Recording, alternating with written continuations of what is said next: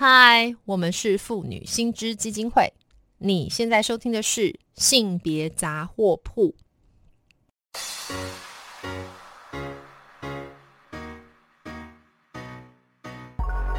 从生活看性别，与你分享生活中的性别故事。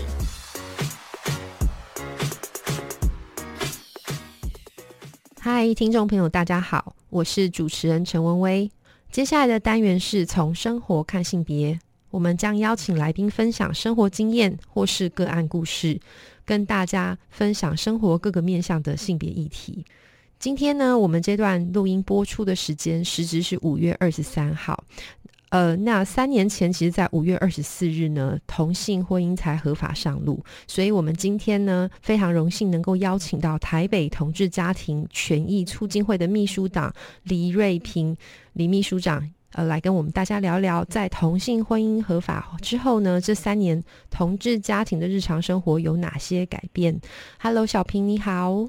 嘿，大家好。嗯，小平你好哦，就是。今天非常荣幸能够邀请你，那就是今天其实主要就是想要请你在这个同志婚姻的合法化三年的这个很重要的日子这一天呢，来跟大家分享一下，就你的了解，你在这个倡议的路上哈，这三年来。同志家庭的生活有哪些改变呢？比方说跟学校沟通的经验，或是说家长在职场出柜遇到哪些反应，或是目前你所了解到，呃，这些周边的亲友对同志家庭的态度有没有哪些变化？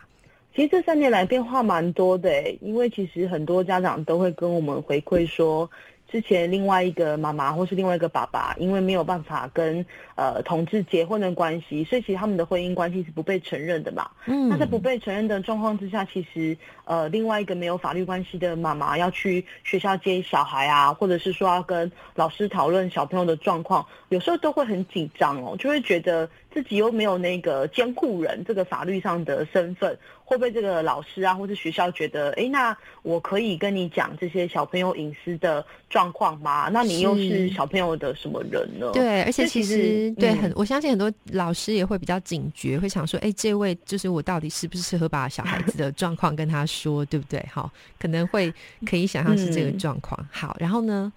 然后就是面对家人的时候，也会想说，其实这明明就是我们一起照顾的孩子，可能在逢年过节的时候，我到底可不可以把小朋友带回去啊？然后长辈们会不会把我们当成是一个家庭来做看待？可是这三年来，大家可以结婚了，然后也可以透过寄亲双的方式跟小朋友建立法律上的关系嘛，其实心里会更踏实。对啊，嗯嗯，其实这边的话，那个我觉得，哎，这个观点倒是我们一般，比方说可能没有接触到同志家庭的朋友，比较蛮难想象的哈。那这边是不是也请，就是我们那个小呃，就是呃，请请您就是来帮我们补充一下小平这边，帮我们补充，就是是不是您刚说这状况，是不是还是跟目前我们的同性婚姻，如果他是先结婚？通常就比较难以去收养孩子，那所以您刚刚说这状况比较会是说他自己已经两个人是一个很稳固的伴侣关系，只在法律上没有办法结合，在先前是这个状况，是不是？对啊，然后如果是在同婚通过以前，他们可能是透过人工生殖有自己的血亲的子女的话，是那其实还是可以透过寄亲双的方式跟小朋友建立法律关系啦。对，但当然也是经过一番的评估。那在评估过程当中，其实就也会问他们家人支不支持啊，然后在职场上就是有没有。出柜就是帮孩子建立一个比较友善的环境。是，那如果是越友善的话，那当然他们收养成功的几率就会越高。这样了解，但是这一切还是前提是在二零一九年，我们正式让同性婚姻可以合法上路，对不对？这件事情是一切的前提，哈。对，才有办法发生。对，所以这个我想连这个生活经验跟我们一般就是想象，因为我想很传统观里面，大家都会想要说，哎，我们先有伴侣关系，然后接下来谈恋爱，然后结婚，才有孩子。其实他的顺序跟顺位确实不一样。那就是也继续问一下小平啊，那其实你刚刚说这个正面的态度，你身边有没有听过什么样的故事，或是说，哎，你觉得是一个比较正面的态度呢？其实蛮有趣的，因为我们一开始都会担心说，那其实可以结婚之后，可能本来的呃小朋友的阿公阿妈，就是这个同志的原生家庭，可能也会有一些影响，或者是说反对哦。嗯。但是我觉得是因为同志婚姻合法化的这三十几年来，其实这个社会有很多的改变。那一旦合法之后，大家的长辈的接纳度其实也就渐渐的打开。比如说，我就听过一个。呃，爸爸他在接受采访的时候就说，呃，他妈一开始觉得他儿子是 gay，这样怎么可以？就一旦认识他当时的男友，以及他们后来决定去美国做，呃，有了小朋友之后呢，其实就会渐渐发现，哎，原来男生也可以这么温柔，也可以做一个温柔的家长，不一定是只有女生才能够担任这个母职的角色。那那个妈妈还开玩笑说啊。至少他是找一个就是比媳妇更好的人回来，万一搞不好我跟媳妇吵架的话，我不知道怎么应对。可是这两个男生就像儿子一样。呃，反而让妈妈更放心。哇，这个是一个让人很鼓舞的事情，因为一方面又打破了那个我们对性别刻板印象吼，然后另外一方面也看到妈妈随着这个事情以及它的合法性，然后她比较能够被摊在阳光下，她好像也做了一个很充满爱的一个说法，这真的是蛮令人高兴。那呃，除了像这样个案之外，你自己又觉得说，嗯，现在如果真的要问的话，呃，从你的经验里面看哦，同志家庭大。多如何去看待他们身边或是社区民众的反应呢？或者说，你觉得就是那反过来说，你觉得这个社区的民众啊，或是说一般职场上也好，然后大众来说，现在有没有真的像你所说，像刚刚那么美好的故事，是有变更多，变得更友善？我觉得合法化带给家长更多的信心，那也能够更自在去说明自己的家庭结构。那当然，呃，出柜这件事情，每个人的。考量是不同的，嗯也不是说要全方位的出柜才是好的家庭，应该是随着家长他去评估他这个环境友不友善，那选择用比较正面的方式去以身教的态度去告诉他的孩子。所以，当我面对社区的邻居也好，或者是可能一般的民众，甚至是其他亲友的一些好奇的提问的时候，呃，家长能够越自信的说出啊，我们就是两个爸爸的家庭，我们就是两个妈妈的家庭，那这个小朋友可能是我们收养来的，或者是我们从人工生殖，然后辛辛苦苦才拥有这个孩子。其实越正向的态度是会去感染他身边人，就是说哦，当他们都这么正向去看待的时候，你反而用一些质疑啊，或者是说，哎，那这样正常吗？其实会呃会很奇怪，因为他们的生活其实也就跟其他异性恋家庭一样，就是。柴米油盐酱醋茶，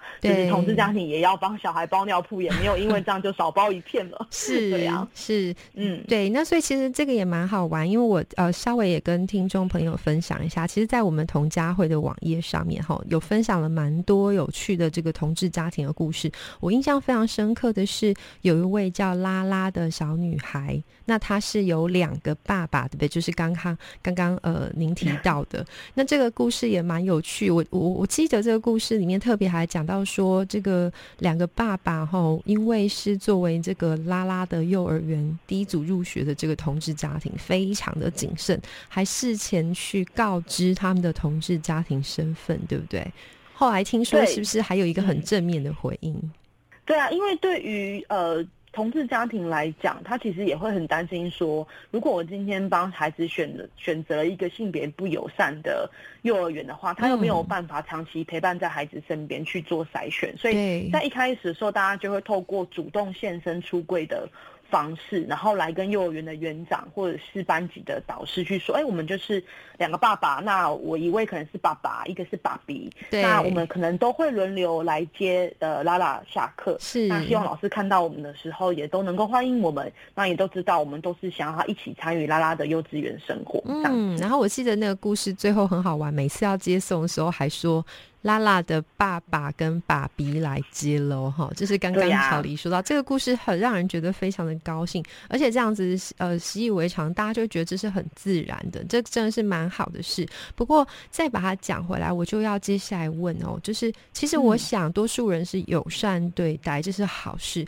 可是其实我想很多人是基于他们对于同志家庭呃遇到的状况或是那个。呃，实质的内涵不是那么了解，那所以我也想问一下，呃，小平这边，你觉得就一般，就是也许第一次接触到同志家庭的朋友们，他们对于同志家庭，他们遇见的时候，应该要有什么样的态度，或是说，哎，你所听到他们是不是呃，不要有哪些预设或是误解，这样才能够使大家都能够有一个比较性别平等的环境呢？其实就我们同志家庭社群的回馈啊，嗯其实台湾的民众都蛮可爱的。其实真的会直接口出恶言的人并不多，但是就像刚刚主持人所说的，其实大家都很好奇。可是我们在表达那个好奇的过程当中，啊、我们怎么样去尊重别人他们对于自我性别认同的表达？比如说，我们可能不要预设说，哎，看到两位女性带着这个孩子，一定有一个是扮演男性父亲的角色，啊、嗯不要开口就问说，哎、那你们谁是当爸爸啊？你们谁才是真正的妈妈？有时候大家可能会，用一些词想要去厘清说，啊，那这个关系到底是怎么运作？可是其实这个询问的方式都带着这个社会对于亲子的刻板印象，所以其实可以呃比较邀请同志家长来做自我介绍，不一定要预设把一系列的家庭的样板套入在同志家庭身上。了解，我想这个真的蛮像小平说的嘛，吼，就是说大家都是友善，也想要更靠近他们，嗯可是可能我们欠缺对于同志家庭他们像您说性别认同上面的一些理解，所以那个问题其实是善意，但是那个善意有时候还蛮冒犯的，对不对？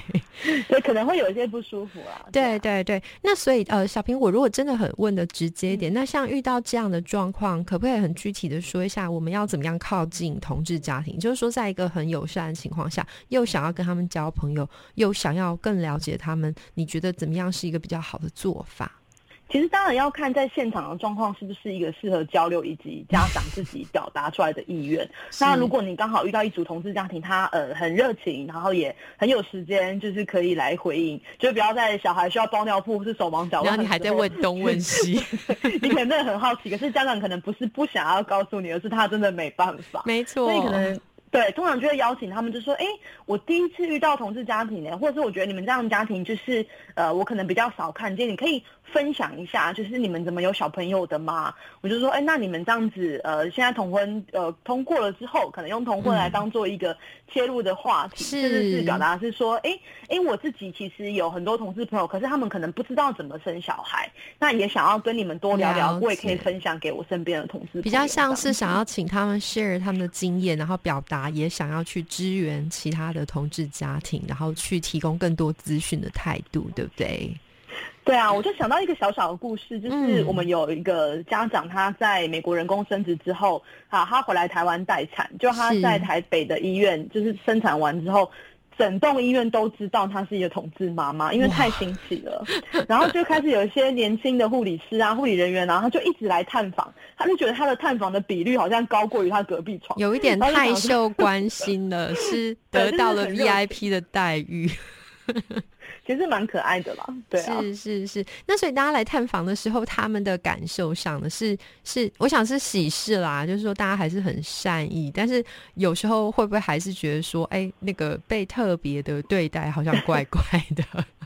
其实家长蛮呃，这当然是开心，他就觉得呃原来其实同志家庭这件事情在台湾社会还是会有很热情的回馈。但是他们那时候就讲说，因为很多的护理人员可能是真的好奇，想说那你们怎么去生小孩的？但是因为其实人工生殖的状况很复杂，所以后来家长就请他们来联系同家会这样子，我们可以分享比较多啦。哇啊，，太有趣了，太有趣了。好，那最后一个小小的问题，我想要问一下，那所以呃。如果比方说这个是遇到同性家庭和同志家庭，那如果只是一般，比方说他可能是在职场上面同事，他想要呃你遇到同事他是很正面大方的出柜的话，那那那怎么样在职场上面会营造一个更友善的环境呢？我是说对这些出柜的朋友，呃，其实对于很多出柜的同志朋友来讲，就是不管他刻意的对待这件事情是非常重要的，或者是你知道他是同志之后，不以他这个同志性倾向来当做是一个话题，甚至是开玩笑。其实对于他们来讲，他们就像一般的异性恋的其他的同事朋友一样，就在这个职场做生活这样。那如果你今天真的更友善，想要进一步去提升这个职场上的一些性别敏感度的话，其实可以在一些职场的表格，嗯或者是说家庭日的时候，可能就欢迎说多元家庭，或者是在一些性别的栏位上，可以营造更友善的填写方式。是，我觉得这个是有赖我们大家一起来努力，但至少我们每个人能做的是，不要再把那一种好像标示或是标签化同志他们的一个特殊地位，对不对？因为如同刚小平说到，其实大家都是同事嘛，在职场上，其实。同样的礼仪与尊重与对待，这个是大家一体同仁的。我想，应该我这个理解是蛮 OK 的，是不是？没错，没错，是好。那就是今天就是非常谢谢小平来接受我们的访问，然后谈了非常多呃关于同志家庭呃的这些状态。那希望未来我们还有机会，还可以再邀请到小平来分享更多有趣的故事哦。那当然，如果听众对于这些性别议题有兴趣的话，也非常欢迎大家到台湾同志家庭权益促进会，当然还有我们妇女新知基金会的脸书粉专按赞追踪，或是发了我们的 IG 网站。那我们也非常欢迎捐款支持所有的团体，一起继续来争取性别权益哦。那今天再度谢谢小平来跟听众分享哦，谢谢你，拜拜，拜拜，拜拜。